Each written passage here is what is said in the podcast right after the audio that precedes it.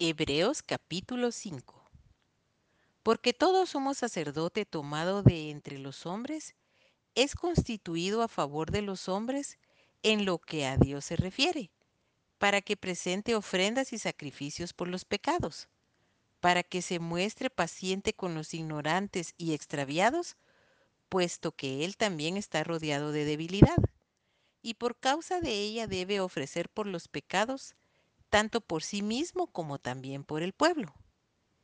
Y nadie toma para sí esta honra, sino el que es llamado por Dios, como lo fue Aarón. Así tampoco Cristo se glorificó a sí mismo haciéndose sumo sacerdote, sino el que le dijo, Tú eres mi hijo, yo te he engendrado hoy, como también dice en otro lugar, Tú eres sacerdote para siempre, según el orden de Melquisedec. Y Cristo en los días de su carne, ofreciendo ruegos y súplicas con gran clamor y lágrimas al que le podía librar de la muerte, fue oído a causa de su temor reverente. Y aunque era hijo por lo que padeció, aprendió la obediencia. Y habiendo sido perfeccionado, vino a ser autor de eterna salvación para todos los que le obedecen.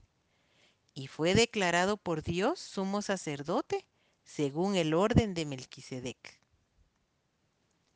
Advertencia contra la apostasía. Acerca de esto tenemos mucho que decir y difícil de explicar, por cuanto os habéis hecho tardos para oír. Porque debiendo ser ya maestros después de tanto tiempo, tenéis necesidad de que se os vuelva a enseñar cuáles son los primeros rudimentos de la palabra de Dios. Y habéis llegado a ser tales que tenéis necesidad de leche y no de alimento sólido. Y todo aquel que participa de la leche es inexperto en la palabra de justicia, porque es niño.